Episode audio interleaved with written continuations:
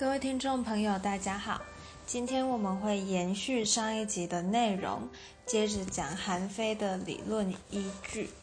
韩非是法术式的法家集大成者嘛？那他呃集大成的理论根据分别有三点。首先，第一点是接瑕自为心的人性透彻；第二点是示意示意的历史变化；第三点是道理相应的道用论。那我们今天会为大家从这三个面向来分析韩非的立法的理论根据。首先，接瑕自为心的人性透彻。什么叫自为呢？自为就是自己为自己打算，有自立为己的意思。自为心它是不具道德属性的。韩非认为自立自为是人的本性，每个人都在为自己打算，人与人的关系都是为了自己的利益，因此每个人的行为其实是无善无恶的，这也凸显出法的重要性。那以下有一段引文，我们可以来了解一下：人情者有好恶，有好恶，故赏罚可用。赏罚可用，则禁令可立，而治道具矣。韩非认为，君主独立于法之外，并掌握权势以制定治国的法治。那君主权势的体现呢，就是赏罚二柄。秉者杀生之志也，是是者慎重之资也。嗯，说这个秉啊，也是韩非希望君君主要有信用，才不会失秉，才不会失去信用嘛。那是者慎重之之资也的慎重之之资，就是呃有一个绝对的侍卫跟地位。呃，君王才能制服众人。韩非试图将法架高于至高无上的地位，利用人们的这种自立之心，明赏设法，意使人民做该做的事。此外，韩非强调只论法不论不论情，让君主排除人性、人情对立法和执法所可能产生的影响。韩非的理念。在建立法治社会，希望透过法术式的体系实现。那法的特点就是公开、公平跟规范。法的作用就是其其一的那个其，这个其的意思啊，就是将人和事都统一受法治的约束和控制。以上是接瑕自为心的人性透彻。那我们再为大家收束一下。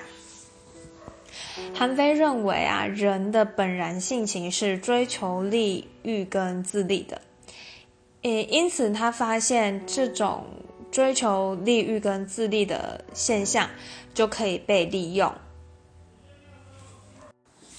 所以说啊，韩非这种观念呐，也可以得到一个结论，就是人的关系其实是一种工具性跟功利性的关系，它是一种利用跟被利用的关系。好那这是第一点，接辖自为心的人性透彻。第二点就是刚刚提到的适意适意的历史变化。什么是适意适意呢？我们标题会打。那第一个世是世界的世，然后世界的世，再是异文化的异，接下来是。事件的事，最后一个是异文化的异，示意示意。那待会我们为大家讲解，大家就可以知道这为什么是示意示意了。在讲示意示意以前呢，我们要先讲变法这个概念。变法是历史上对国家的法令制度做重大改变。好，以下有一段引文，我们来了解一下示意示意。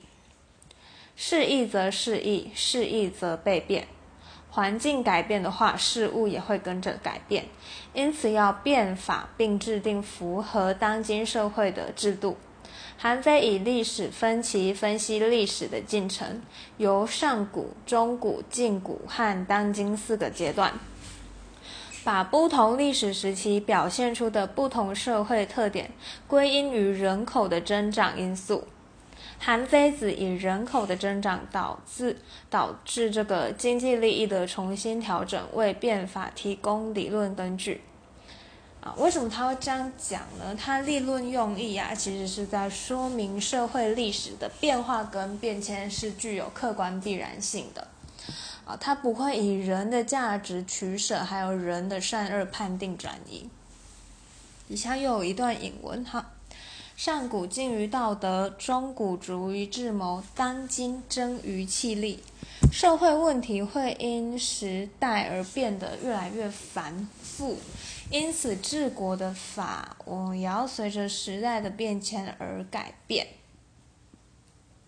好，那接下来我们这边就是示意示意的部分，就是示意示意，其实可以用一句话来概括它啦，就是说，呃，时代变了，呃，法律当然也要与时俱进，我们不可以一直执着于旧法嘛。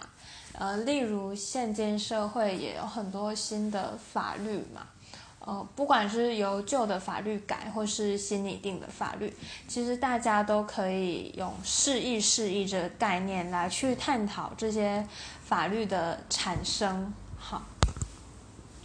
好，的，接下来是第三点，道理相应的道用论。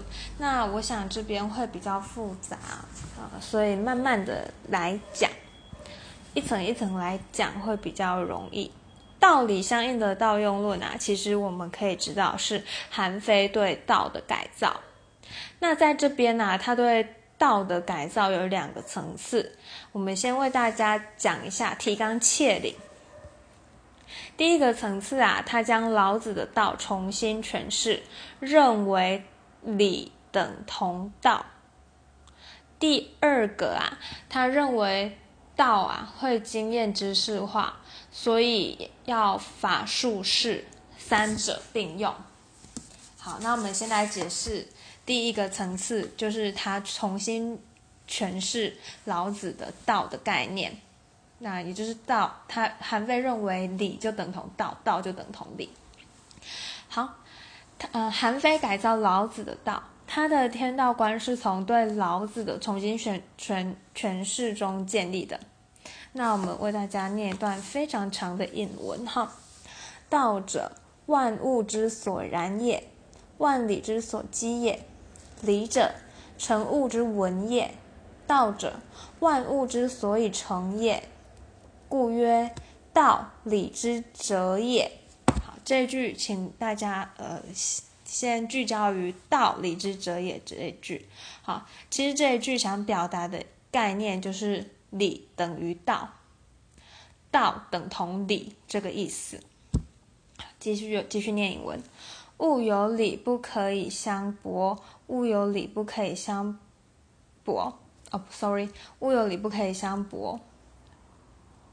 故理之为物之治，万物之义理，万物各一理而道尽，积万物之理，故不得不化。不得不化，故无常操。好，呃，引文结束了，我们现在来跟大家讲解为什么韩非会说道等同理。道，理之哲也。韩非认为道等同理，具工具性，工具性相度。不得不化，故无常操。道是万物变化的自然客观总规律。是可以变化又可以把握的，就是刚刚“故无常操”的意思。好，又有一段引文在解释什么叫理。凡理者，方圆短长粗米尖脆之分也。故理定而后可得到也。故定理有存亡，有死生，有盛衰。理这个东西呀，就是万物的独特性质，又指各自的具体规律，也就是规矩。好，故理定而后可得到嘛。我们可以发现，理一旦定，我们就可以得到道这个东西。也就是说，嗯，韩非子其实认为理跟道是一样的，是无常操，是可以变化的。我们来归纳一下韩非的道。韩非的道其实是可知、随物变化、有所限制跟规矩的。嗯好，接下来，凡道之情，不志不行，柔弱随时与理相应。有没有看到凡道之情与理相应哦？哦，sorry，有没有听到？韩非认为道会随着万物的变化而变化，因此啊是可以认知体会的。他把道啊限制在经验知识摆脱形上而具工具性。嗯，那其实老庄的道都是很抽象、很形上、很玄的东西呀。这边韩非其实是把它改造了，变成是一种可以捉摸的一种概念，一种一个道理。韩非认为，道作为客观存在的规律，是人应当遵守的，要求人们守成理，应自然。在治国上，要顺人的好恶好恶之情，制定赏善罚恶的法，以法作为权柄，导民于治。韩非啊，对道的层次啊，以上就是第一个层次嘛，就是道理相应，道等同理。那我们为大家收束一下。有一些引文啊比较重要，为大家继续朗呃为大家复习一下。道理之者也这句的意思就是道等同理。啊，不得不化故无常操，就是道跟理一样啊，是万物客观的那种，是可以变化又可以把握的。凡道之情不行不至不行，柔弱随时与理相应。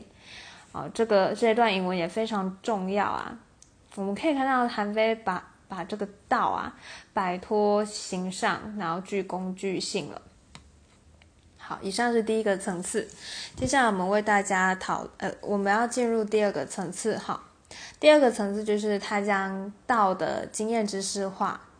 好，什么意思呢？把道经验知识化。